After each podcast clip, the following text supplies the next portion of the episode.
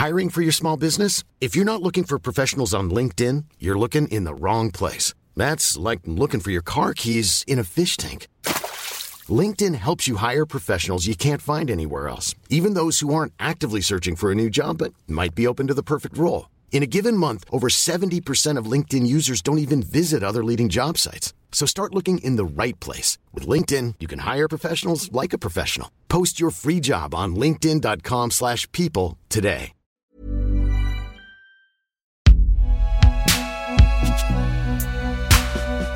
Une production Binge Audio, évidemment.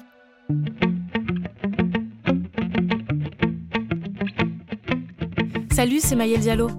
Avec la crise sanitaire, Netflix a doublé son nombre d'abonnements l'année dernière. C'est pas vraiment surprenant, on avait tous et toutes besoin de se réconforter dans des mondes parallèles et imaginaires pendant les confinements. Peut-être même que vous êtes retrouvé investi à fond dans une série ou un animé, que vous êtes tellement attaché aux personnages et aux acteurs que vous aviez l'impression de les connaître. C'est ce qui m'est arrivé avec la série 10% que j'ai regardée pendant le confinement. J'avais vraiment le sentiment de retrouver des amis dès que j'allumais ma télé. Et puis j'ai commencé à suivre l'actualité des acteurs et actrices, jusqu'à tisser des liens avec eux. Enfin, des liens. Des relations parasociales. Une relation parasociale, c'est la relation à sens unique que l'on entretient avec les personnes connues. C'est ce qu'on appelle plus communément être fan. Et ma passion pour 10% s'est révélée pendant la pandémie, mais en vérité, j'ai toujours été une fan. Et je suis sûre que vous aussi, vous avez eu votre période. Peut-être à l'adolescence quand vous accrochiez des posters dans votre chambre, et peut-être même que ça dure encore aujourd'hui et que vous espérez encore que votre acteur ou actrice préférée vous remarque sur Twitter. Notre relation à la fiction, aux gens qui la produisent, ça fait finalement partie de nos relations sociales quotidiennes. Alors on s'est demandé ce que ça voulait dire être fan, ce que c'était de tisser une relation parasociale et ce que ça pouvait nous apporter. Bienvenue dans Programme B.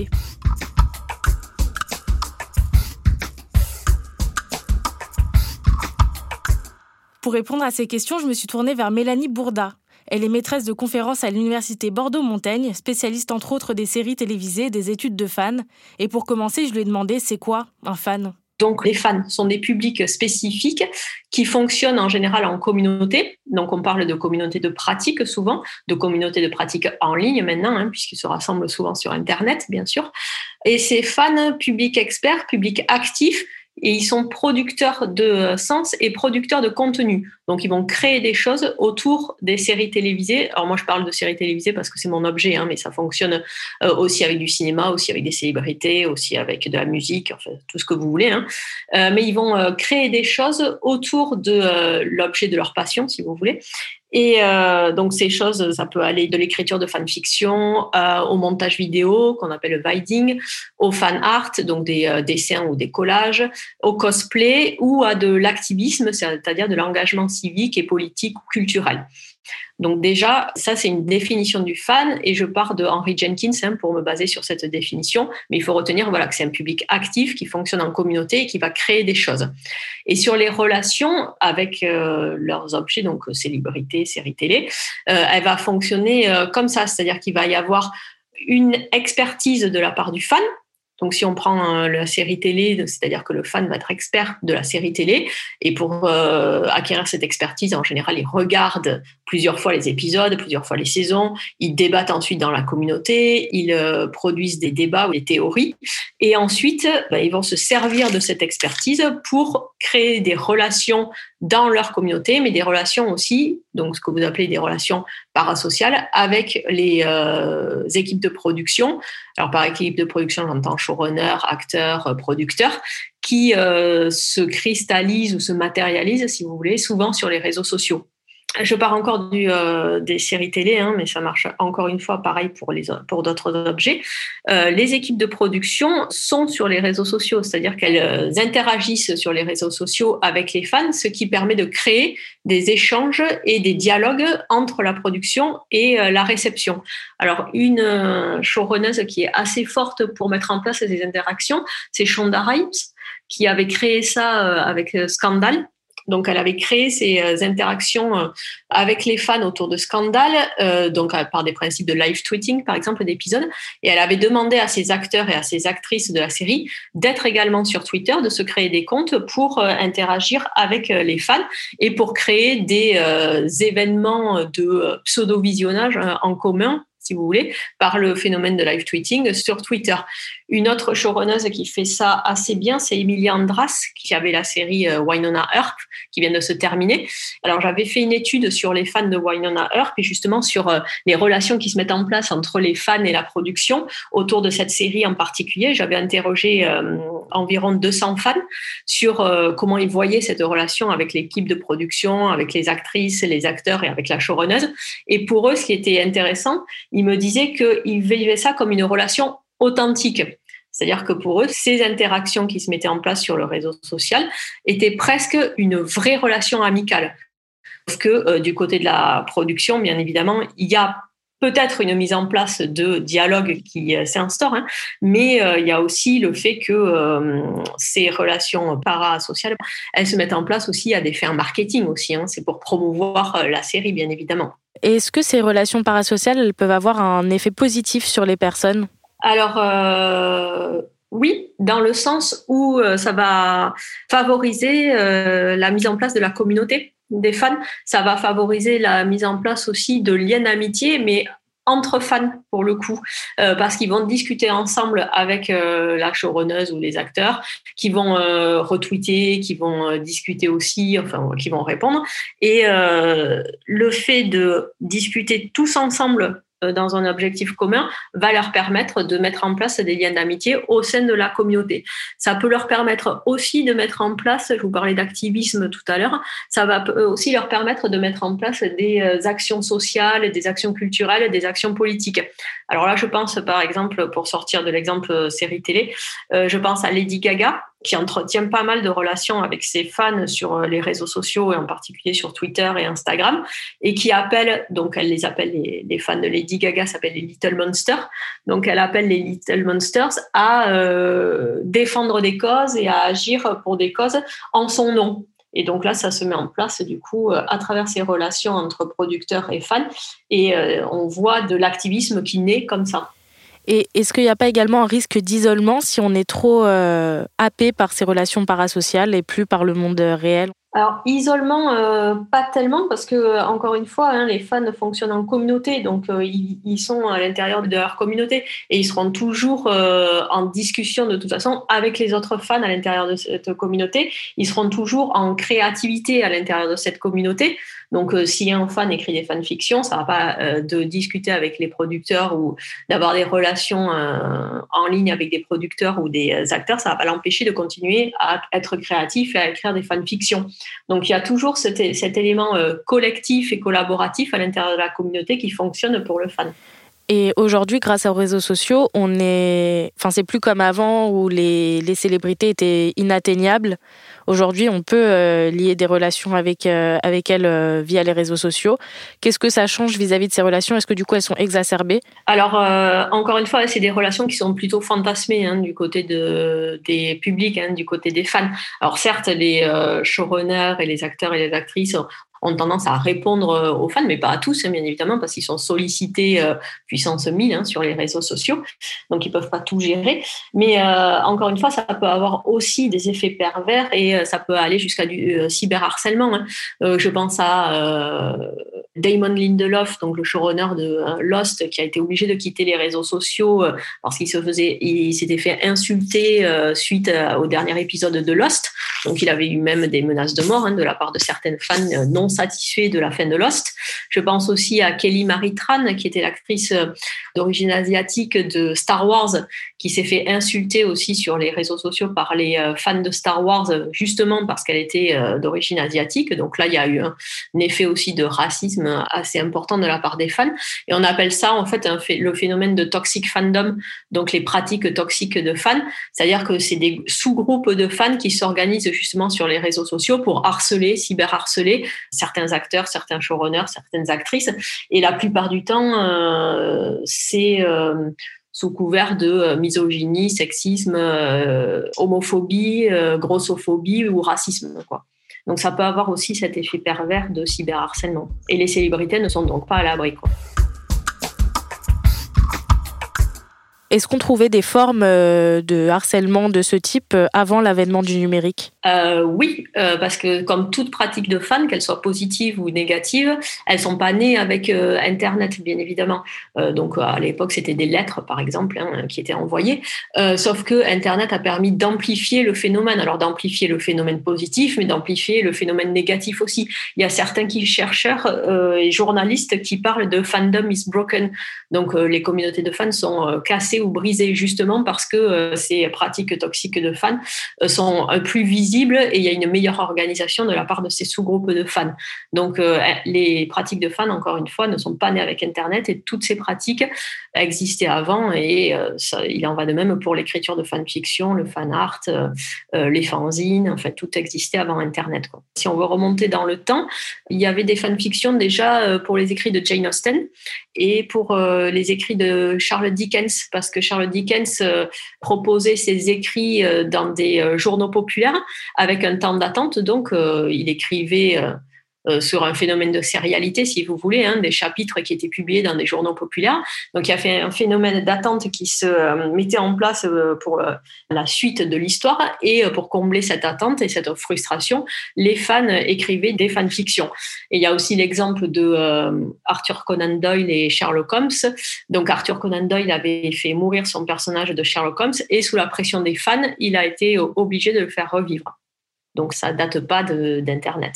Est-ce qu'on peut trouver des communautés de, fans de n'importe qui en fait? Ou est-ce qu'il y a des personnes plus aptes à amasser une communauté? Alors, euh, les communautés de fans, effectivement, elles se cristallisent autour de, comme vous dites, n'importe qui ou euh, n'importe quoi. C'est-à-dire, bon, moi je parle des séries télé encore une fois, mais ça peut être autour de personnalités de la musique. On a donné l'exemple de Lady Gaga tout à l'heure, hein, mais ça peut être aussi autour de personnalités politiques. Bon, Trump avait une communauté de fans assez, euh, assez énorme, hein, on l'a vu, hein. mais je pensais surtout à Alexandria Ocasio-Cortez, hein, qui justement utilisait les médias assez intelligents pour euh, discuter avec sa communauté des fans et pour créer cette communauté des fans. Et justement, euh, elle faisait des sessions de streaming, de live streaming sur Twitch ou sur, euh, bien évidemment, des, sur Instagram ou sur, sur Twitter. Hein. et ça lui permettait donc de, d'avoir une plateforme pour expliquer son programme politique, hein, mais également pour entretenir ce lien donc avec les futurs électeurs, les potentiels électeurs et sa communauté de fans. Et là, c'était, euh, ça lui permettait aussi de jouer euh, sur le terrain de jeu justement euh, des fans. Donc, utiliser tous ces réseaux sociaux, toutes ces nouvelles plateformes qui permettent de créer des communautés, de discuter, d'avoir de l'image, d'avoir du texte, d'avoir du son. Finalement, les fans ne se font-ils pas berner parce que, comme vous le disiez, pour les séries télé, c'est avant tout une forme de communication, de marketing. Et là, pareil, il y a quand même un enjeu politique derrière. J'avais interrogé des fans, euh, c'était pour euh, Battlestar Galactica, il me semble, euh, et pour Westworld, et ils me disaient qu'ils avaient totalement conscience que ce qu'ils faisaient, c'était pour de la promotion gratuite pour la série télé, mais ils le faisaient parce que justement, ça leur permettait d'être dans une communauté de fans, de partager dans une communauté de fans et d'avoir un sentiment d'appartenance dans cette communauté de fans. Donc c'est intéressant le, fait qu'ils ont totalement conscience de euh, l'aspect économique, mais qu'ils le font parce que euh, ce sont des fans et que euh, la communauté fonctionne comme ça. Ce qui est intéressant, c'est quand il y a des campagnes pour sauver les séries télé. Donc on appelle les Save Our Show, les campagnes Save Our Show. Et justement, là, les relations parasociales, elles se mettent en place de façon assez intéressante sur les réseaux sociaux parce qu'en général, les showrunners appellent les fans avec qui ils entretiennent donc une relation sur ces réseaux sociaux, à euh, essayer de sauver la série. Alors, euh, c'est euh, Eric le showrunner de Timeless, qui avait fait ça assez bien sur Twitter. Il avait posté une lettre sur Twitter à tous les fans de la série en leur demandant de justement sauver la série en tweetant Renew Timeless et en disant pourquoi la série était importante pour eux et en tweetant de ses contenus à la chaîne qui diffusait la série pour montrer qu'il y avait un public qui était prêt à regarder la série justement et à la sauver. Et pareil pour Winona Earp, euh, pour sauver la série qui avait été euh, menacée d'annulation euh, après la saison 3. Emilie Andras avait demandé aux fans de se mobiliser pour essayer de sauver la série sur les réseaux sociaux. Et ils s'étaient mobilisés non seulement sur les réseaux sociaux, mais ils avaient fait d'autres actions comme acheter des affichages numériques sur Times Square et donc montrer la mobilisation des fans pour la série. Est-ce qu'on peut construire des relations comme ça également avec des personnages de fiction? Alors, le personnage de fiction euh, va être euh, plutôt utilisé par les fans comme étendard d'un activisme là aussi. Donc ils vont se servir des personnages, des valeurs qui sont portées par les personnages pour mettre en place des actions, encore une fois, politiques, sociales ou culturelles. Un des meilleurs exemples, c'est autour de Harry Potter. Donc les fans se posent la question de What would Harry Potter do? Donc que ferait Harry Potter dans cette euh, situation-là? Et il y, a y a des fans qui ont mis en place une association qui s'appelle la Harry Potter Alliance, qui justement, euh, à partir des personnages de Harry Potter et à partir de la narration de Harry Potter, en particulier des livres, se mobilisent, s'organisent dans la communauté pour défendre des causes qui leur tiennent à cœur et qui euh, pourraient être défendues par les personnages de, de la fiction. Justement, c'est intéressant que vous parliez d'Harry Potter parce que les fans d'Harry Potter ont un peu renié euh, J.K. Rowling qu'est-ce qui se passe quand on est déçu par quelqu'un dont on est fan? Alors la communauté, euh, elle reste. Je veux dire, la communauté des fans de Harry Potter, elle existe toujours.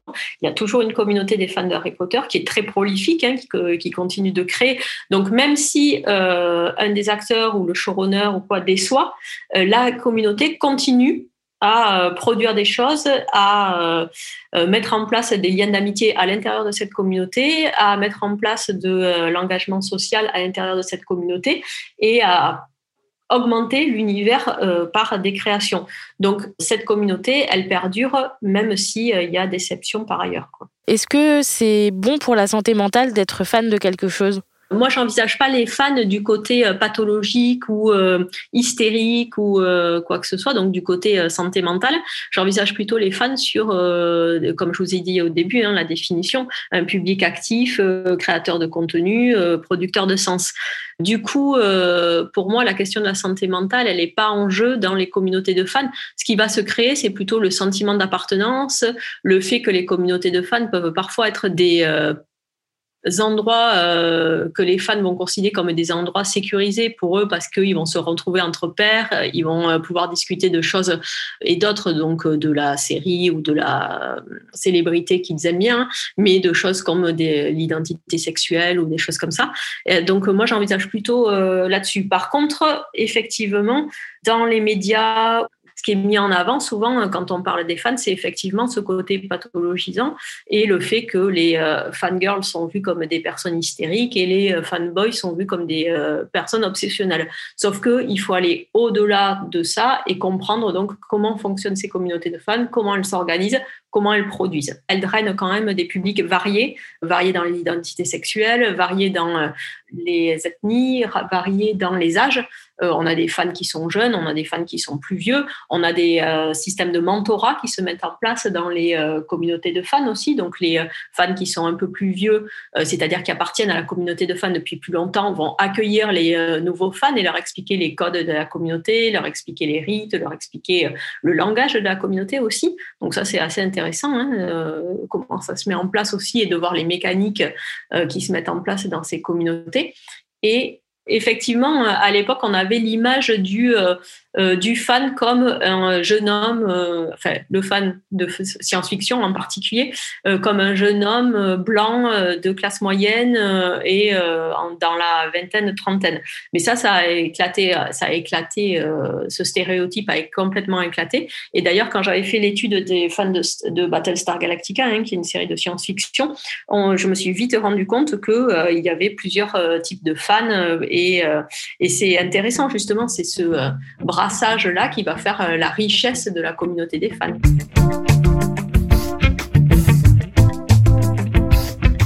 Passer les mises en garde, le plus important finalement dans les relations parasociales, c'est de les partager avec notre entourage du monde réel.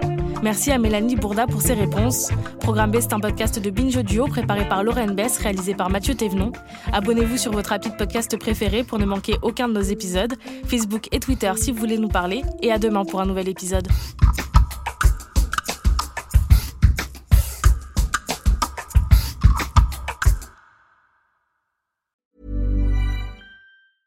Mom deserves the best, and there's no better place to shop for Mother's Day than Whole Foods Market. They're your destination for unbeatable savings, from premium gifts to show-stopping flowers and irresistible desserts. Start by saving 33% with Prime on all body care and candles. Then get a 15-stem bunch of tulips for just $9.99 each with Prime. Round out Mom's menu with festive rosé, irresistible berry chantilly cake, and more special treats. Come celebrate Mother's Day at Whole Foods Market.